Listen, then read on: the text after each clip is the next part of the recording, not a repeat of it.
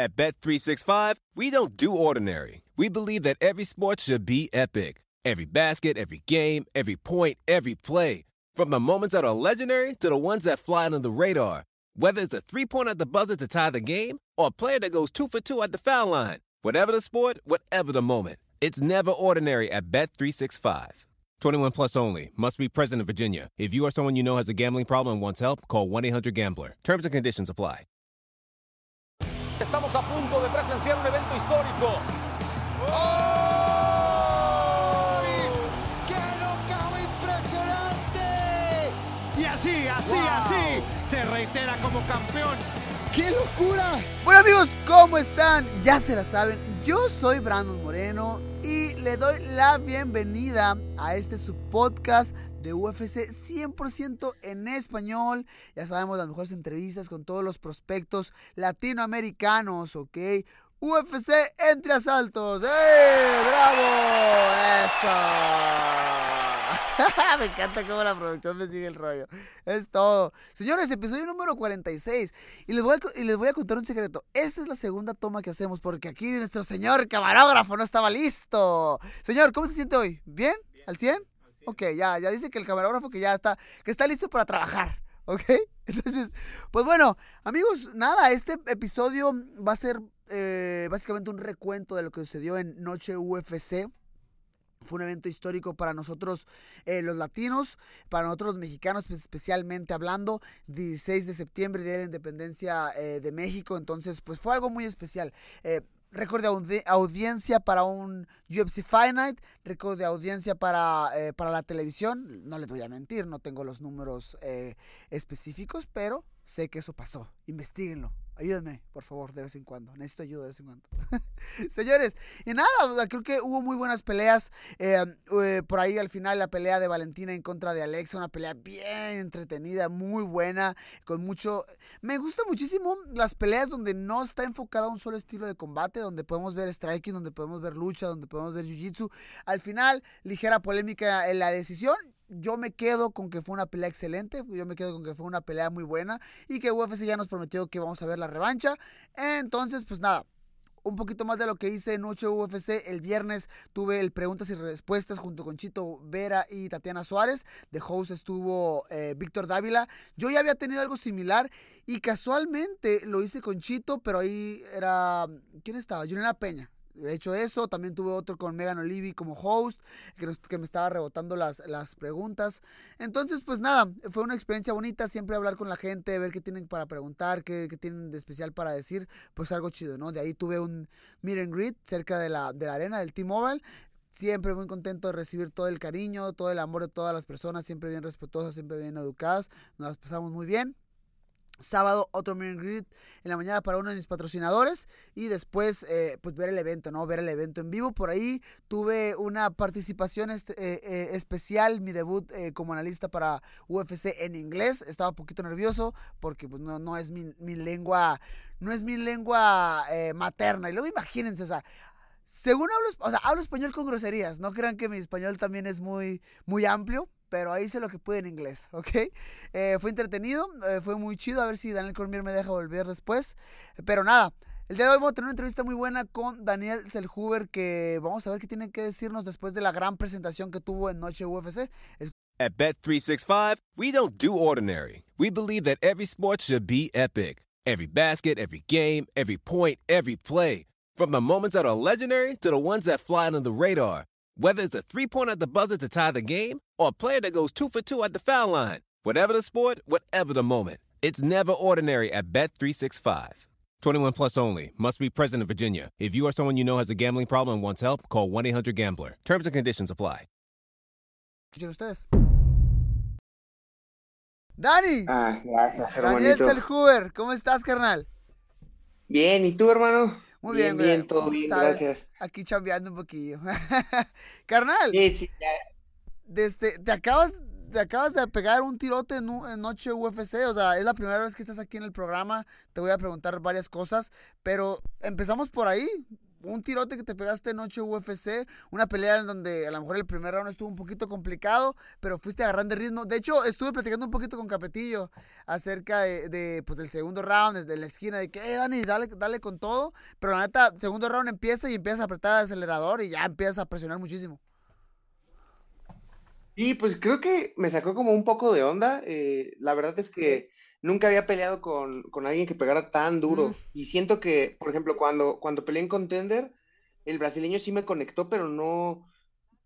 Ah, tú sabes cómo es, ¿no? O sea, como que sí me pegaba, pero no eran golpes que me pusieran mal. Y aquí Yagos sí me alcanzó a meter un gancho que sí me apagó la luz. Entonces, como que siento que en todo el primer round, en lo que, en lo que agarraba como otra vez ese, ese ritmo de la pelea y como que empezaba a entrar otra vez a la pelea, pues se me fue una parte del round.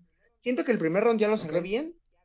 Y ya, como dices, ya en el segundo round fue cuando salí más agresivo. Y, y también siento que empecé a ver que se empezó a cansar. ¿sabes? O sea, yo empecé a notar cómo empezó a bajar el ritmo y, y no sé, es como cuando estás peleando y ves eso en los ojos de la otra persona Claro. que te dice que ya va para abajo, así. Güey, pero, o sea, ¿sí sentiste en, al- en algún momento que te fuiste ligeramente? Porque si mal no recuerdo, no caíste, ¿no? ¿Te conecta?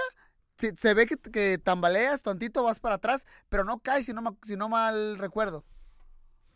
Sí, no, no caí, pero no sé, yo creo nada más es porque Dios es grande, porque sí, cuando, cuando me pegó el golpe, incluso, o sea, digo, ahorita yo ya me acuerdo porque vi la pelea, pero o Ok. sea, si tú me hubieras preguntado saliendo de la pelea, es de esas, de esos momentos en los que pierdes como 15 segundos, Sí. así, o sea, sí, Madres, sí fue el golpe y lo perdí, o sea, me acuerdo otra vez, bueno, ahorita te digo, ya en, en ese momento me acordaba otra vez como a, a la mitad del round, o sea, otra vez ya como que lo volví a ver enfrente de mí, pero, pero sí, sí estuvo, sí estuvo cañón el golpe. Oye, y, o sea, segundo round ya dijimos que ya como que te pusiste las pilas, apretaste el acelerador y tú me dices que lo- yo tú mirabas y sí, yo, yo he tenido un par de peleitas donde yo veo al otro canijo que está enfrente de mí, como que ya la mirada como que le cambia, como que al principio entra con todo y poco a poco va bajando. La neta, sé completamente de lo que hablas, pero platícame un poquito de ese momento en, el- en la esquina yendo al segundo asalto, o sea, el- la plática con Eric, la plática con Capetillo, de que, hey, qué rollo. Eso que dices es chistoso, porque si no es como esas cosas que solo un peleador Claro, entiende, porque, no sé, cuando le he intentado explicar esto a las demás personas, como que No no, entienden a lo, ajá, no entienden a lo que me refiero cuando les digo que, que, que se ve en los ojos, o sea, yo te juro que cuando terminé el, el primer round, que, o sea, hubo como una parte en la que, no sé, tuve como una pelea mental, eh, como que cuando me conectó y me logré recuperar, empecé a pensar, no, pues ya valió madre, ya, ya estuvo que perdí, me va a noquear este güey, o sea, como que de verdad hubo un momento en el que yo dije, no mames, o sea, qué pedo. Este güey pega muy duro. Y ya de ahí, pues no sé, empecé a escuchar al profe Cape, a Eric, que me estaban gritando que lo empieza a presionar, le empecé a conectar un par de buenos golpes para cerrar el, el primer round, y fue donde empecé a ver cómo cambió su semblante, Ok. ¿sabes? O sea, yo, yo estaba viendo a, estaba viendo a, a Cristos y, y no sé, simplemente como que esa, esa mirada que él tenía al principio ya no estaba ahí, ¿sabes? O sea, yo vi cómo ese güey empezó a, a disminuirse. Entonces eso pues me hizo a mí ir creciendo. Incluso, como dices, ¿no? Cuando llegué al segundo round, se alcanza a escuchar en la pelea que justo cuando entra Eric, Sí. yo le dije, ya se está cansando. O sea, he's getting tired, ¿no? Así ya, ya, ya se está Ok. cansando. Entonces, no sé, cuando me sentaron estaba muy tranquilo, Eric me dijo, lo estás haciendo bien, ya empezaste a agarrar tu distancia, necesito que pates más, no dejes, o sea, no tiene por qué acercarse tanto, simplemente sé más activo con tus golpes, y ya fue donde el profe Cape me, todo el campamento estuvimos trabajando, ¿no? Como mucho los intercambios, que, que tuviera como confianza en, pues en esa Claro. parte, ¿no? Que a lo mejor no siempre es tan fácil adquirir, ¿no? El estar intercambiando golpes.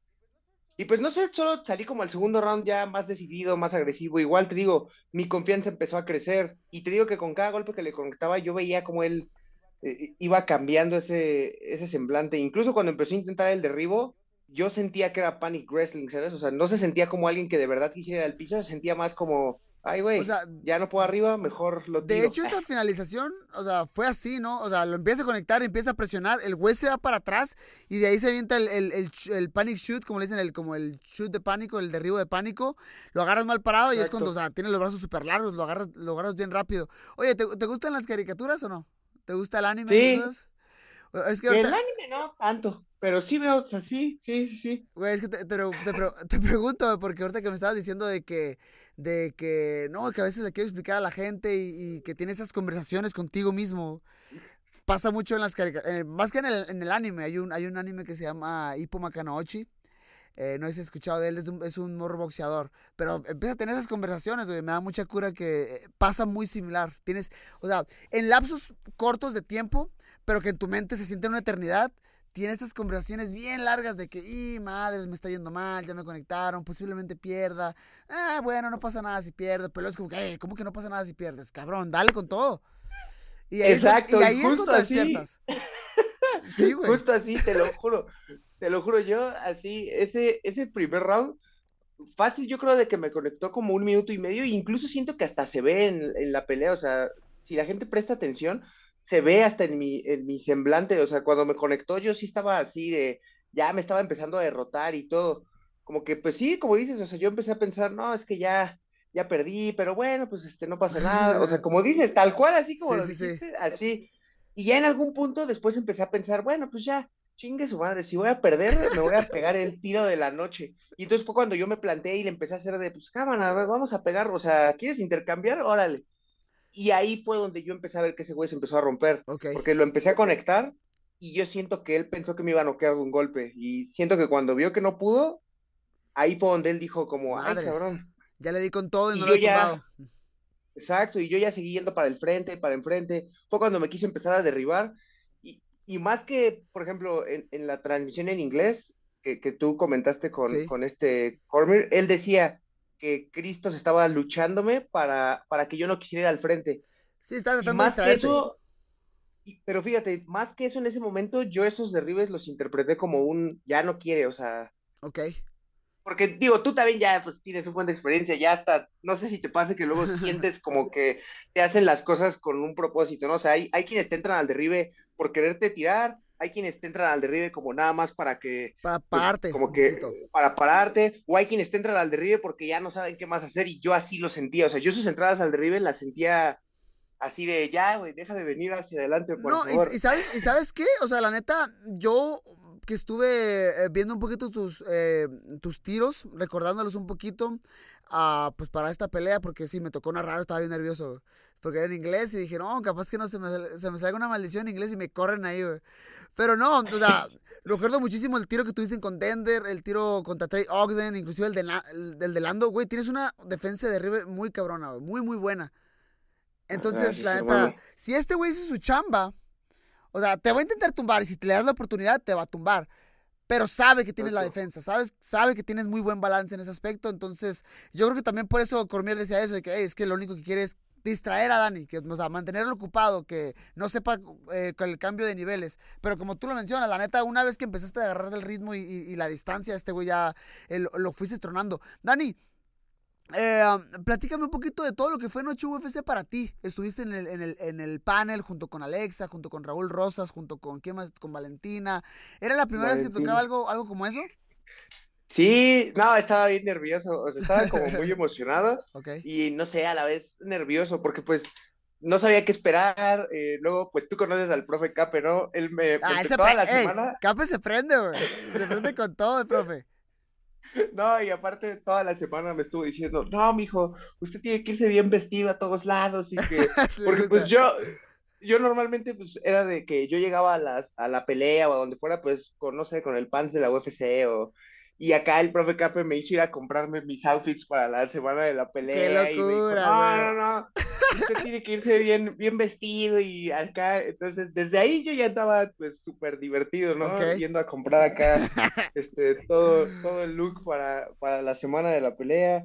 Luego, como dices, yo me sentí así como súper orgulloso de haber estado en el panel. Ok. Sé que no fue como una conferencia de prensa, Fue algo y también diferente. sé que no me- sí. Ajá. Y, y digo, también sé que no me preguntaron a mí muchas cosas, porque yo entiendo, ¿no? O sea, dentro de todos los que están ahí, pues yo era el que menos piedras tiene en la UFC y todo, pero aún así, como que de primera instancia me senté y no, como que no estaba procesando, ¿no? Y ya luego como que vi que tenía a Valentina al lado y me quedé así de madres. Tengo a Valentina Shevchenko al lado, ¿no? Como que es de esas cosas que no, no sé, no me caían en 20 hasta que ya pues empecé a ver alrededor y dije, no mames, pues es que estoy aquí con todos estos güeyes que están bien cabrones y yo ahí voy. Entonces, desde ahí eso estuvo muy padre. Y, y luego, pues tener la oportunidad de pelear en el primer noche UFC enfrente de todos los mexicanos y no sé, fue algo muy padre, la verdad. Estuvo chido y te digo, fue pues algo diferente. O sea, creo que algo como eso que yo recuerde, por lo menos en el... eh, no, la verdad es que no recuerdo que hayan hecho algo eh, como eso eh, en el más tiempo, en, ay, quiero ligar la palabra y no me sale, como más reciente, en algo, en algo reciente, no, no, lo, no lo recuerdo. Estuvo chido también el pesaje al aire libre, y en, o sea, en general, ¿cómo viviste un noche UFC, el público, cómo sentiste el ambiente, la salida a la arena? O sea, no sé si tú lo sabías, posiblemente sí lo sepas, pero fue un UFC Night con, o sea, que rompió récord de asistencia para un Night. Sí, sí, sí, sí, vi que incluso para, para ESPN, me parece, tuvo Sí. 1.5 millones de, de vistas, entonces, pues simplemente desde la exposición, digo, en ese momento, obviamente, pues todos estos datos no los tenía, pero yo sí sabía que iba a tener mucha exposición, Sí. porque pues es una, una, desde cómo lo estaban vendiendo, y luego una pelea de título gratuita eh, en el T-Mobile, se llenó el T-Mobile, el ambiente, pues tú estuviste ahí, no sé, siento Estuvo que los mexicanos somos duro. buenos para echar relajo, sí. Eh, Desde que salí yo, no sé, como que yo me he dado cuenta que soy bueno para pelear con el, con el público. Ok, te Eh, era algo, era algo, ajá, y era algo que me daba miedo, porque cuando peleé en Contender y cuando tuve mi debut, pues todas habían sido en el Apex, y antes de eso, pues venía peleando con la pandemia y todo, entonces, pues sí, ya tenía como tres años que no peleaba para público, Ok. Y Ni cuando me tocó la, pelear la- con... la de Trey Ogden no, no fue con público. No, fue en el Apex. Ah, yo pensé que sí. ah, la, no, la de la de Lando fue la que sí fue con público, ah, sí, cierto. Exacto, fue, fue mi primer pelea y, y al- para esa pelea estaba bien nervioso. Ok. porque pues era mi primer pelea con público después de años y aparte pues en el T-Mobile Center que igual es muy grande, Ok. pero ahí fue donde me di cuenta que no, me, me encanta la, la energía, sí, la energía de la gente y los gritos y no sé, me divierto mucho peleando para el público. Además siento que es algo que he aprendido con, con la experiencia, eh, como que antes, incluso se ve en la pelea con Trey, como que yo intentaba, no sé, tener este personaje de salir y, y no sé, Ok. como que, eh, eh, ¿sabes, no? Es que también luego no sabes ni qué cara poner, no sé si a ti te haya pasado que, pues no sé, vas caminando y no sabes si poner cara de, cara de te voy a partir tu madre o cara Sí. de, no sé, ¿sabes? Y yo, cuando, cuando peleé con Lando me di cuenta que, pues no, yo no, no puedo ser, o sea, no sé, siempre me estoy riendo y me la estoy Ok. pasando bien, entonces desde esa pelea salí y ya tengo como esta nueva mentalidad de,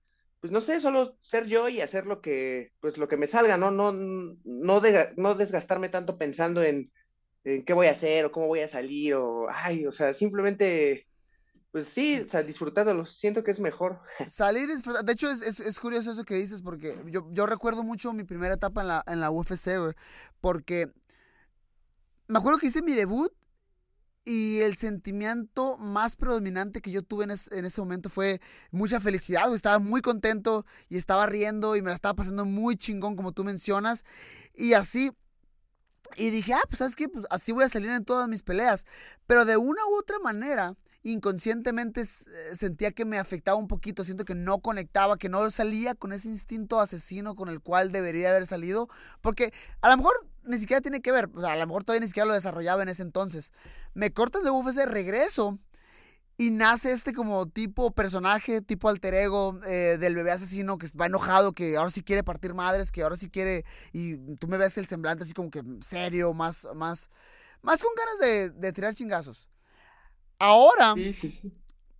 ha, ha cambi- ha cambiado un poquito, güey. Siento que ya ni siquiera eh, busco el, el- el ir eh, de un punto a otro. Ya no intento estar o muy feliz o ya no intento estar muy enojado. Estoy tratando de buscar un punto medio, de estar calmado, de estar, me vale. O sea, yo sé que, por, sea, porque yo sé a lo que voy y, y ya, o sea, no, no, no sé ni cuántas peleas tengo en UFC ya, güey.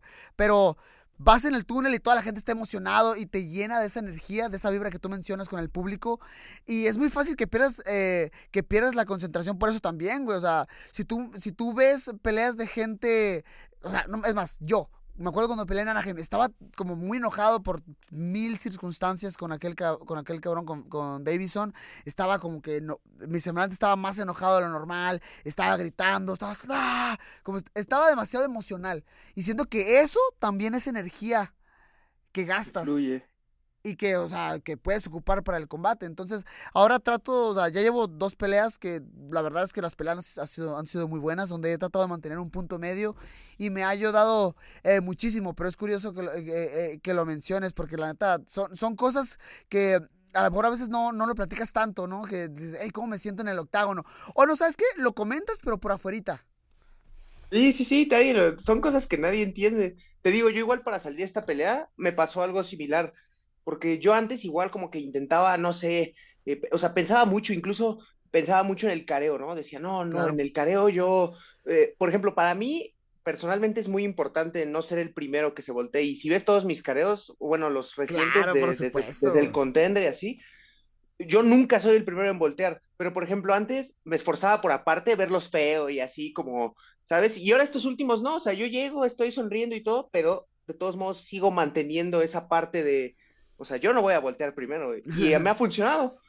Y, y independientemente de eso, por ejemplo, para salir a esta pelea, me acuerdo justo antes de salir, estaba platicando con Eric y Ok. Eric me dijo, güey, disfrútalo, o sea, tómate un momento cuando salgas y disfrútalo porque, o sea, estas son las historias que le vas a contar a tus nietos en Claro. 40 años, o sea, me dice, no salgas y te subas luego a la jaula y no, no, o sea, y, y fue lo que hice, o sea, me acuerdo que cuando caminé justo antes de que me pusieran la vaselina, me tomé así un momento para voltear, ver a la gente y, y disfrutar, pero como dices, ¿no? O sea, manteniendo esa parte, y eso es algo que he trabajado mucho con mi psicólogo del deporte, o sea, manteniendo esa, ese justo medio entre estar muy emocionado y entre estar muy tranquilo, o sea, tiene que haber un, o sea, no puedes estar ni muy enojado ni muy feo, o sea, es chistoso que lo Sí, no, digas, o sea, sí en- tiene en- que haber. En, en un mundo de desbalance, porque sabes que este, que este deporte, es, o sea, son siempre altas, bajadas, para el norte, para el sur, pero siempre en un mundo de, de- de desbalance, buscar el, el- el balance en ciertos puntos te ayuda muchísimo.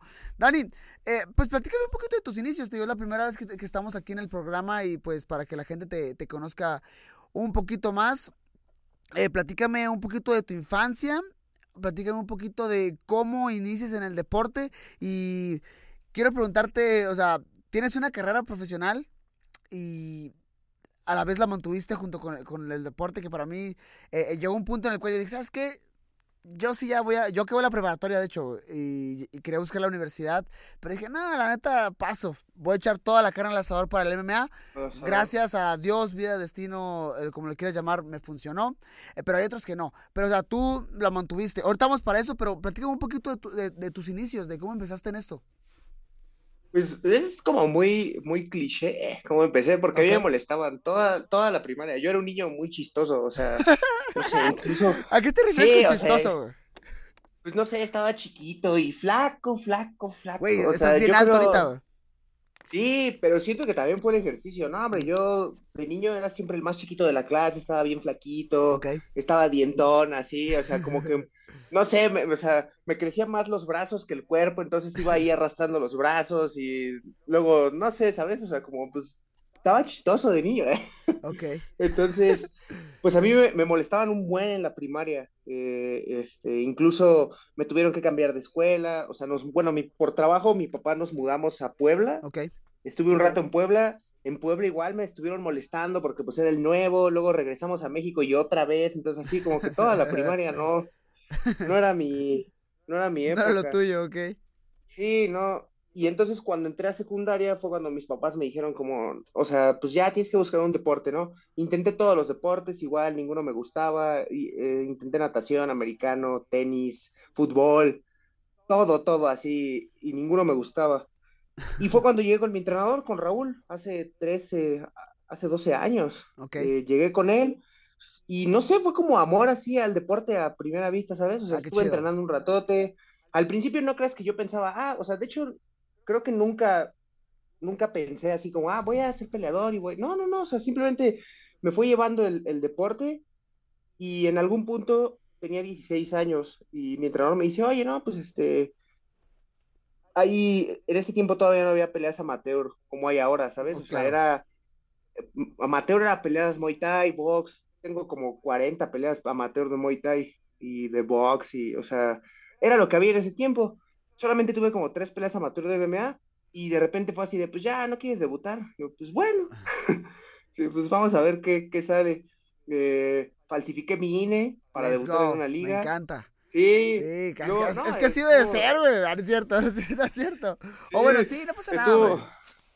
Sí, ay, no, aparte estuvo muy chistoso porque, o sea, te digo, falsifico mi INE, en la liga se dan cuenta por el CURP, o sea, justo cuando iba a firmar el contrato se dieron cuenta y ya no nos dejaron debutar. Luego cumplí 17 años, así, justo el día, y me acuerdo porque justo el día que cumplí 17 años nos hablaron de, de esta liga nacional eh, más pequeña en, en México y ya, o sea, nos hablaron y me acuerdo que me dijeron, no, pues sí puedes debutar, pero tienes que firmar una carta, ¿no? Así de tus papás. Pero ya sabes, la típica carta de si te mueres no es Sí, nuestro no, problema. no nos hacemos responsables de todo lo que, lo que te suceda dentro de ese rollo. Entonces, pues tuve que hacer que mis papás la firmaran así como de, no, este, es, o sea, así, casi, casi de, no la lean, nada más ahí, ustedes ahí firmen, ¿no? Ya la firmaron, tuve mi debut a los, a los 17 años, en septiembre, de hecho, debuté justo en septiembre. Qué locura. Y de ahí, todo el primer año fue así como una locura. Peleé ocho veces en un año. Ok. Wow. Tuve cinco peleas, cuatro peleas de MMA y cuatro de Muay Thai. Ok. Eh, en la última que tuve de Muay Thai me hice campeón nacional del CMB de Muay Thai. Mm, Ok. Y ya de ahí fue como de, no, pues ya, este, pero no me pagaron, luego no me dieron ni el título porque no vendí boletos. O Ah, sea, neta. sí, que, que lo- sí, ¿Cómo te Sí, amo, sí, o México? sea- Pero a veces, Dios mío. sí, ya sabes. Sí, sí, me dijeron, no, pues es- que no te podemos dar el cinto porque pues no vendiste boletos y nos cuesta una Qué lana. Y yo locura, "Ah". no puede ser. Ok. Y yo, bueno, está bien. Entonces, pues ya, pasó eso y fue cuando decidí ya mejor centrarme de lleno en el MMA. Ok. Llegué a Combate Américas a los 18, recién cumplidos, justo. Fue cuando me hablaron de corto aviso para pelear con, con José Luis Medrano. Tenía 18 años yo y, y era mi sexta pelea. Ahí fue como donde fue el parteaguas, que ya decidí dedicarme de lleno al, al MMA, porque pues nadie pensaba que le fuera a ganar. O sea, Medrano en ese tiempo tenía treinta y tantas peleas y yo tenía seis, bueno, cinco, era mi sexta pelea. Pero pues dije, no, pues sí, sí se arma. Fui, le gané, eh, tuve dos peleas más en, en, en combate, las gané.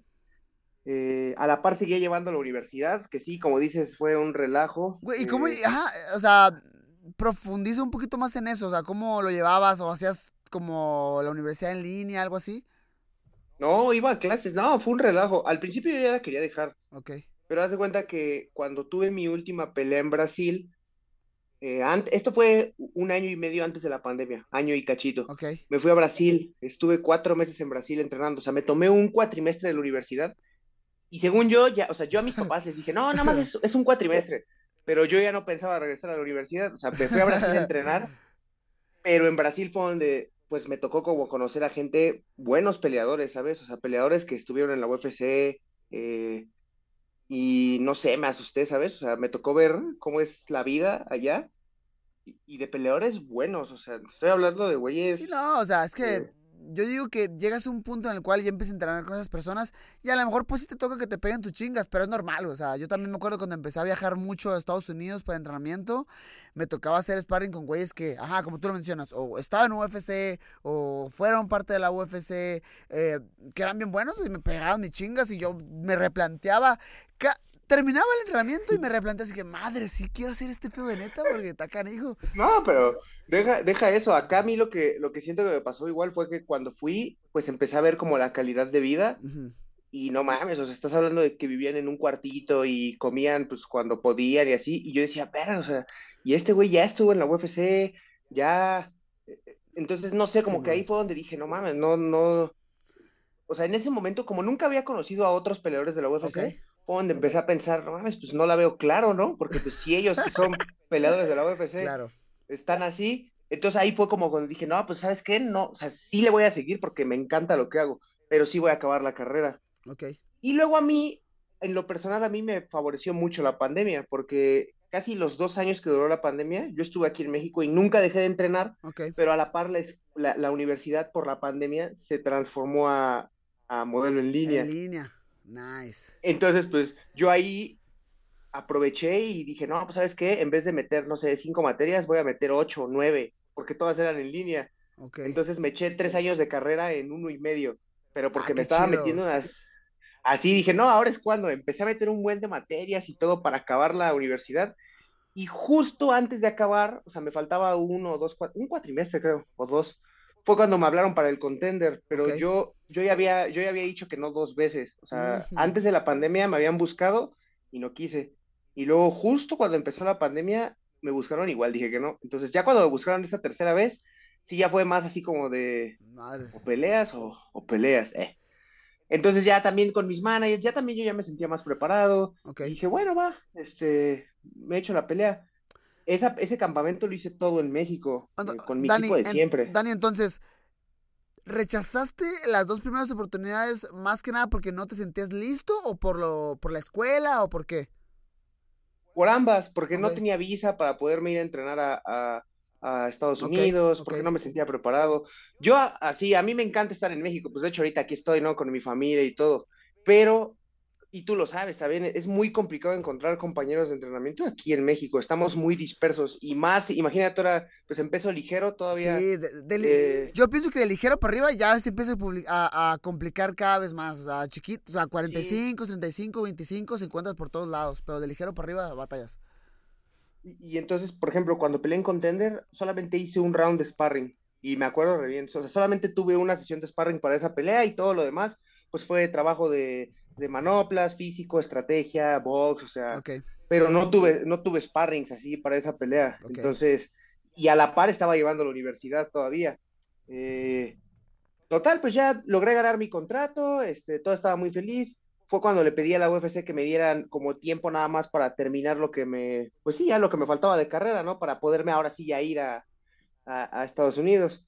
Luego eh, pasó, me enteré que no me podían dar mi visa de trabajo si no tenía una pelea firmada, pero pues yo no quería pelear- firmar una pelea si no me podía ir a entrenar allá claro. me acabé yendo a Tailandia, estuve en Tailandia dos meses, este, un relajo, yo no entendía cómo funcionaban los grandes gimnasios, o sea, yo pensé que era como, como, ya sabes que cada gimnasio tiene su, su manera de trabajar, Sí. pero yo pensaba, cuando me fui a Brasil, en Brasil trabajan como en México, o sea, son como, tienes la clase y todos los compañeros entrenan la clase y, y aparte en la tarde haces físico y te ponen como todo un grupo. Y cuando llegué a Tailandia es muy como en Estados Unidos. Hay una clase y ya, pero pues la clase es prácticamente, pues siempre es estarte dando en tu madre, ¿no? Sí, es una, es una, Ya si quieres aprender, sí, es una, que- es una clase y luego ya después tú tienes tus entrenamientos privados con, con tus coaches o lo, lo- lo que sea, pero por lo general sí es una, máximo, porque sí me ha tocado gimnasios, máximo dos clases en conjunto y ya lo extra que tú hagas con tus entrenadores. y eso es lo que, pues imagínate, yo era mi primer campamento en Tailandia, pues, todavía no tenía ni dinero, no, no, o sea, me fui, no aprendí nada, luego ya tenía la pelea con Trey, regreso a México, luego, luego, luego me voy a Ciudad Juárez, tengo la visa de la, ci- la cita de la visa, Sí, y luego cuando llego a- cuando llego a Vegas, llegué con siete semanas de anticipo para la pelea, y pues fue igual, ¿no? Llegué y ya estaba entrenando con Eric, pero pues, sabes, no era mi primer campamento con él, todavía no nos entendíamos, los compañeros pues tampoco era como ahora, ¿no? Que me veían, pues me saludaban y todo, pero no, no me ayudaban tanto. sí todavía, no, Eh, todavía no tenía las te, todavía no herramientas. te unías 100% al grupo, ¿no? Ok. Exacto. Y bueno, ya después de eso, pues fue cuando perdí mi debut, eh, corregí así un buen de cosas, fue cuando busqué al profe Cape, al coach Dewey, empecé como a buscar ese, ese equipo, porque ahí fue donde entendí cómo funciona, ¿sabes? O sea, yo no entendía cómo funcionaba la cosa, y siento que para mi segunda pelea y para esta última, pues sí, ya armé un buen equipo, o sea, ya tengo. Un profesor en cada disciplina, ya tengo mis horarios establecidos, ya, pues sí, o sea, ahora sí ya tengo como un equipo de trabajo, y eso es lo que no entendía al principio. Oye, Dani, ¿y cómo fue ese, ese proceso mm, mental, emocional de hacer tu debut en la UFC y, y, pues perder, ¿no? Que la neta a mucha, mucha gente eh, lo toma de diferente manera, pero pues ya hemos visto que tú, o sea, pierdes tu debut, pero vienes de dos, de dos victorias, pero ese momento preciso, eh, ¿qué pasó por tu mente? ¿Cómo te sentiste? No, me sentí bien mal. Siento que, eh, y, y, bueno, digo, igual me imagino que alguna vez te ha pasado. No sé, como que lo, lo primero que pensé fue, puta, y, y si no estoy al nivel, o sea, como Sí. que empecé a pensar, y si esto no es para mí, y si a lo mejor y no soy, pues sí, ¿sabes? O sea, como que no, no soy lo suficientemente bueno. Sí, Eh, eso fue así como lo primero que pensé. Porque pues sí dije, no, o sea, yo, era una pelea que yo sé que tenía que haber ganado y, y a la fecha yo creo que sí le puedo ganar, ¿no? Es como que, uy, pero siento que fueron muchos factores que, que se sumaron para que yo no pudiera ganar. Ok. Y ahora, o sea, ahorita en este momento yo ya lo pienso y siento que ha sido lo mejor que me pudo haber pasado. Pero, pero en ese momento, pues sí, no, hombre, me- me puse triste, este, me acuerdo que, pues imagínate, estuve casi cinco meses viajando, entrenando, Ok. según yo, eh, y pues lejos de la familia y todo, y después regresar después de tanto tiempo sin la victoria, eh, eh, no sabía que me iban a quitar tanto de impuestos tampoco. Ah, sí, es un, es un, híjole, es, es un robo, pero bueno. Entonces, imagínate, regresé sin dinero, eh, con mi, con mi primer derrota y todo triste y no, no, ahí fue dije, puta madre, como dos semanas así, no quería ni salir, me sentía mal y ya fue cuando mi psicólogo igual me dijo, güey, es que tú estás pensando que tu vida ya se acabó porque perdiste y al contrario, pues es parte de, ¿no? O sea, y luego igual, me acuerdo mucho porque ese fue el día que entendí, ¿no? Él me dijo, güey, es que tú estás pensando que todos ven tu derrota y no, y ese día unos niños en el gimnasio, así llegué y me pidieron una foto y, Sí, o sea, bonito. Y ese día él me dijo, ve a los niños que te acaban de pedir la foto, güey. Ellos no están pensando en, ay, ese güey perdió, ganó. Ellos están pensando en que estás ahí, Estás güey. ahí. Y te ven como ejemplo y me dijeron, no puedes ahorita nada más ya decir como, ah, ya, me voy a tirar y voy a llorar y... Y ahí fue donde siento que hice el, el, el switch, fue donde empecé, bueno, le escribí al profe Cape, eh, así, me acuerdo que le escribí un mensajote de, oiga, pues yo sé que usted pues no entrena a cualquiera, pero eh, le voy a echar ganas, voy a hacer lo que me diga que haga, eh, trabajo bien duro, y igual busqué al coach Dewey, eh, empecé como a ya tener esta disposición, dije, ¿sabes qué? Eh, yo ya no vuelvo a dejar un campamento sin, sin arreglar algo, ¿no? Porque también eso me pasó mucho, ese campamento que tuve para trail, no sé, yo sentía que me faltaba hacer algo, y en vez de corregirlo en ese momento, yo decía como, ah, bueno, para el siguiente campamento, ¿no? Y para el siguiente campamento, y, y ahí fue donde entendí que eso, eh, al nivel en el que estamos, no se puede hacer. O sea, si detecto, y ahorita ya lo hago así, o sea, si detecto que me está faltando algo, en ese momento, a ver, ¿qué, qué pedo? ¿Cómo se corrige? ¿Qué podemos hacer? O- Es el, es el, sí, o sea, es el, el, el hecho de tomar decisiones rápido, güey, de identificar. Y, o sea, y está chido y a lo mejor para ti en este punto vas haciendo un callito y cada vez se vuelve más fácil, pero no toda la gente lo sabe hacer. No, no toda la gente sabe identificar un problema y arreglarlo o tomar la decisión de ver qué se puede hacer. Es complicado, y poco a poco, eh, conforme vas tomando experiencia, pues lo vas forjando. No, y como dices, aparte, pues también, o sea, no es fácil explicarle a los coaches, ¿no? O sea, tampoco es que es es fácil, bueno, tú lo sabes, pues que te voy a contar, pero eh, así como que hacer que los coaches trabajen juntos y que se unan para trabajar contigo, pues igual, ¿no? No es fácil, o sea, me acuerdo que cuando yo le había dicho al coach Eric, oye, no, pues voy a empezar a entrenar con Cape, me dijo, no, pues está bien, y luego cuando le dije, no, voy a empezar a entrenar con el coach Dewey, y luego voy a entrenar aparte con el coach de lucha, y como que ahí ella me decía así no, pues es que ya son un buen, y le dije, o sea, sí, pero pues es que Te están pues ayudando. este pedo no es box. Ajá, le dije, no es box, aquí no puedo tener un coach, necesito. Claro. Y ya, o sea, lo entendió, lo entendió, y eso también es lo padre, o sea, que, que siento que esa derrota me, me ayudó a tener, como dices, este callo de pues ir y hablar y decirle, ¿sabes qué? Pues se necesita hacer esto, esto, esto. Eh, te digo, fue cuando busqué al profe Cape, que ha sido como así la mayor herramienta que ha agregado a, a mi campamento. Sí. Porque aparte él, él me ayudó mucho con la parte mental igual. O sea, él me ha ayudado mucho a creer A que- creértela. que de verdad. claro. Ajá. O sea, siento que también eso es algo que tenemos mucho los latinos. Por ejemplo, con todos mis coaches que son de, de- de Estados Unidos, obviamente son mis amigos, pero pues son diferentes personalidades. Claro. Y con el profe Cape, pues no sé, voy, entreno y Es estoy ahí 20 minutos. Es el mexa, güey. Te la pasas chido, güey. Llegas, con- güey, yo llego con él y me la paso contento. Oh, te saludo. ¿Qué onda, mi hijo, mi champ? Que no sé qué, güey. Te pones bien contento, güey. Empieza a calentar, empieza a cotorrear. Y pues claro, güey. Exacto. Y pues nada en contra de, de, de mis otros coaches. Que por ejemplo, también, pues para mí, todos mis entrenadores. Por ejemplo, tengo mi coach de Muay Thai que es de Puerto Vallarta. De hecho, a- a- ahí, Ah, viene, ahí, Joya. ahí viene próximamente Joya, ¿no? Que él también es mexa y pues ahí también cotorreamos.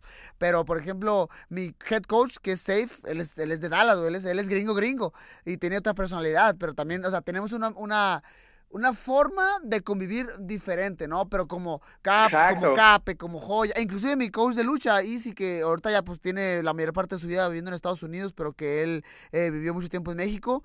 Eh, a lo mejor es una, es una relación eh, poquito diferente, pero lo que tú mencionas, lo que dijiste al principio, o sea, el hecho de que puedas formar un grupo que deje el ego a un lado, güey, y que entienda que ellos no son la prioridad, sino el atleta, es bien importante, güey. De hecho, eso me lo ha dicho muchísimo, no sé, Cape. O sea, y Cape es un entrenador que da mucho, eh, da mucho, ¿cómo lo explico? O sea, sí, pues como el brazo torcer, pero para bien, de que se sabe llevar bien con los otros entrenadores, sabe llevar una forma de trabajo en la cual acoplarse.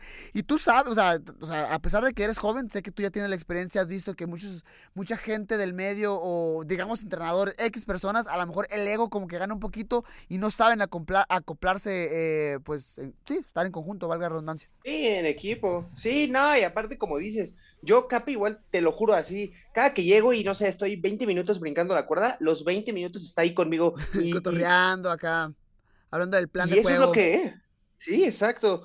Y eso es lo que me ayudó como a abrirme el panorama, porque cuando yo regresé para mi segunda pelea, al principio pues nada más era Eric y Cape. Sí. Y Cape fue el que me empezó a meter como esto a la cabeza de, güey, tú tienes que, de hecho te ponía a ti mucho ejemplo, eh, me decía, no, pues ve a Brandon, él ya trae sparrings y ya hace esto, y hace esto, y, y tú pues a lo mejor ahorita todavía no lo puedes hacer porque vas empezando, pero tú tienes que pensar como campeón. Entonces, si quieres ser campeón, no puedes decir, ay, no quiero gastarle a esto y no quiero hacer esto, y, o sea, y entonces ahí fue como que, me abrió así el panorama y fue, por ejemplo, cuando busqué a Dewey, fue cuando empecé a buscar a con quién hacer Jiu-Jitsu, Claro. y, y, y entonces cuando él me dijo eso fue como, ah, no mames, sí es cierto, o sea, me abrió los ojos. Me ponía mucho ejemplo igual a, a Jorge, a Linares, me decía, no mames, ese güey traía sparrings de todo el mundo y les pagaba al mes y así sparring y, o sea, como que me empezó a abrir como este panorama de cómo se tienen que hacer las cosas y cómo te vas a hacer diferente a los demás. Porque pues si haces lo mismo que hacen todos, pues no, Sí, no, no, pues, no vas a... te- tenemos que buscar el, el- el camino diferente y al final di- del día, Dani, es, es inversión, güey, o sea, es, es una inversión a futuro. O sea, si lo que te frena es, o sea, el dinero, imagínate, o sea, hablando de mi, de mi situación personal, yo tengo pues a mi esposa y tengo a mis niñas, ¿no? Y que principalmente el dinero que genero es para, para proveer a mi familia. Esa es mi, mi meta principal, güey. Y a veces digo, madres, voy a hacer el gasto bien cabrón de comprarle, no, un ejemplo, vuelos a tres, cuatro cabrones para que vengan a entrenar conmigo. O sea, sé que me va a salir dinero, pero eso es una, una inversión a futuro para darle en su madre al canijo con el que peleé próximamente y ganar más dinero. O sea, es, es una inversión, no es realmente un gasto, no es un pasivo, es un activo a futuro. Exacto. Exacto, no, y te digo, todo eso pues así lo fui aprendiendo. O sea, este año para mí ha sido un año en el que siento que he crecido un buen, y no solo como Ah, deportista, sino, sino en general, porque de que empecé a entrenar con el profe Cape, empecé a, a- a ver las cosas como, como diferente. eh, Eric igual como que siento que vio que, que no nada más quería entrenar como así de, ah, pues a ver, me entrenas tantito y no, o sea, él vio que de verdad soy un güey que entrena duro, Duro. Que, que voy, estoy, estoy preguntando, estoy buscando siempre mejorar. Igual los compañeros, pues obviamente, como dices, ¿no? Ya me acoplaron más, ya siempre todos me están ayudando. eh, eh, no sé, siento que esa derrota, por eso te digo que sí es importante y es parte de lo que la gente luego no entiende. Siento que perder es parte del crecimiento. O sea, para mí ahora que lo veo así, es eh, gracias a que perdí esa pelea, fue que, que, que pude mejorar, ¿no? Porque a lo mejor si no hubiera perdido, ahorita seguiría cometiendo los mismos errores o, o quién sabe, ¿no? A lo mejor hubiera ya perdido la segunda o... Sí. No, Pero es, sí, sí siento que, que me ayudó. Es, es una brida, es una brida de ojos, ¿no? Es que, hey, madres, y, y lo tienes que aprovechar como para rebotar. O sea, sí, caigo, pero voy a rebotar de esa y me voy, y me voy a levantar mucho más alto. Dani, eh, pues nada, o sea, eh, antes de dejarte ir, quiero eh, que me des tu perspectiva acerca de tu división. O sea, tienes tres peleitas, pero ¿cómo ves tu división? ¿Cómo ves eh, tu futuro? Eh, no sé, ¿con quién quisieras pelear a continuación? Eh, ¿Cómo ves las 155 libras? Pues creo que es de las divisiones más competitivas eh, de la UFC. eh, 100%. es así como que no es, no es un secreto. me, me emociona mucho estar en esa división. Creo que hay muy buenas peleas. La verdad, si te soy sincero, eh, y es algo que he platicado con mis coaches, yo ahorita no me centro tanto en ver al top 5, por ejemplo, porque Claro. yo sé que ya todos están grandes. Entonces, de cierta manera, como revisando el panorama de mi división, yo sé que necesito mínimo unas siete peleas al hilo, ocho. Ok.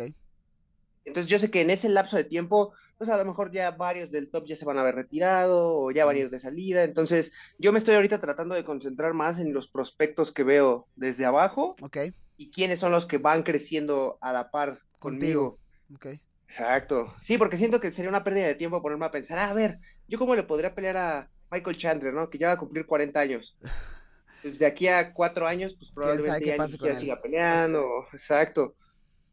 y no sé, digo, la verdad, yo, ahorita el plan que tenemos es eh, este próximo año quiero pelear dos veces Muy bien. y en 2025 quiero empezar a pelear tres veces por año. Ok. Entonces, la, y esto está escrito, ¿eh? Así, tenemos un plan y todo. La idea es el año que entra a pelear dos veces, ganar las dos, quedar 4-0 en la UFC, luego en 2025 tener tres peleas, a final de año lograr ese 7-0 o siete peleas al hilo, Ok. y ya con esa séptima ya estar entrando al top 10. Ok. Para entonces sí, empezando 2026, a finales de año poder ir peleando por el título o estar, estar ya en ese, en ese aproximado. Y ya aparte, pues con 27 años, siento que es un- una buena edad. Pues tú te hiciste campeón a los 27, quiero replicar eso, siento que es como, Yo como ni, buena edad. yo ni siquiera me acuerdo a qué edad fui campeón. no, 27, 28, ¿no? Si no me equivoco, tienes razón. Entre 27, y fuiste de los jóvenes, es que también es eso, ya hoy en día ser campeón antes de los 27 ya está cabrón, o sea, no, Sí. no es que, o sea, el deporte solamente se hace más difícil, entonces sí siento que es como un, un buen panorama. eh, aparte, pues yo soy alguien que siempre como que busco cubrir mis huecos, ¿no? Yo lo que me di cuenta que me hacía mucha falta era hacer boxeo y lucha, y pues todo este año es lo que más he estado haciendo. Ok. O sea, de hecho, casi todos mis campamentos, de, no sé, 22 entrenos que hago a la semana,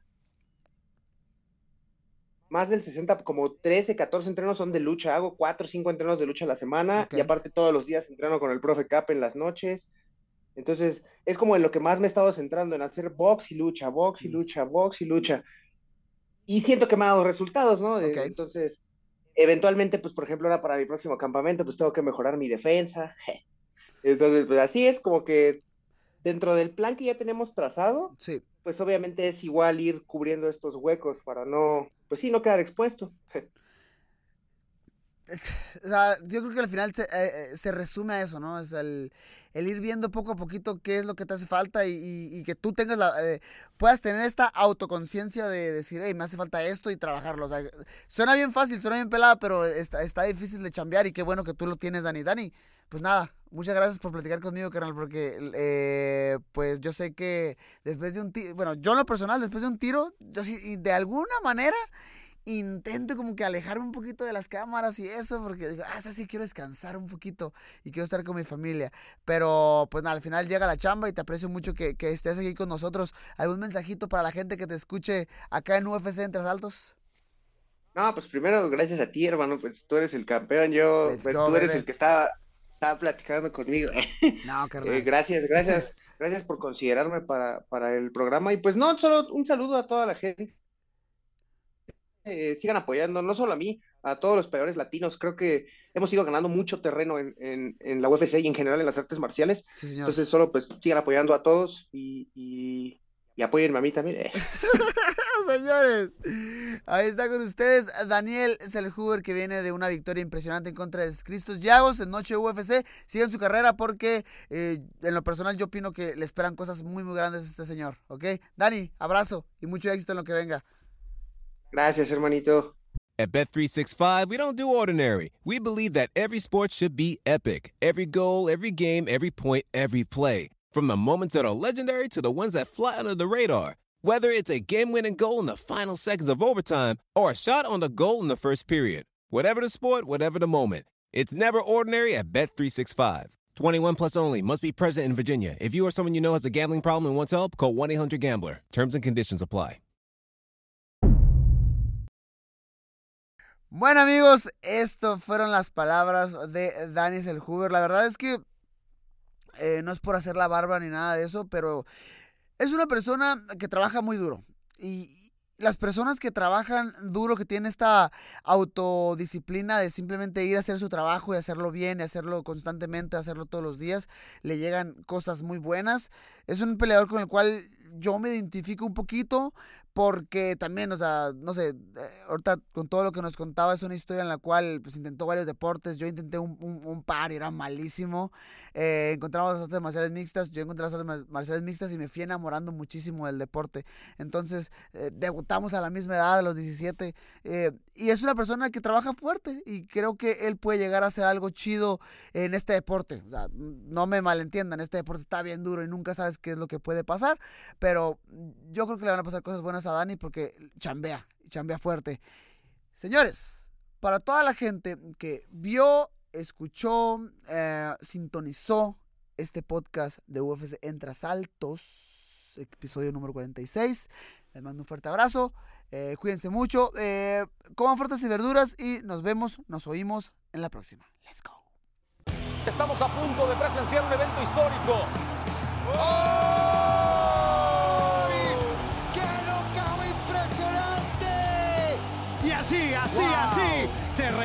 como campeón.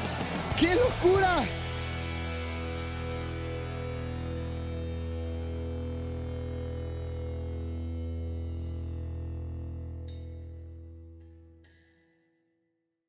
At Bet365, we don't do ordinary. We believe that every sport should be epic. Every goal, every game, every point, every play. From the moments that are legendary to the ones that fly under the radar. Whether it's a game-winning goal in the final seconds of overtime or a shot on the goal in the first period. Whatever the sport, whatever the moment. It's never ordinary at Bet365.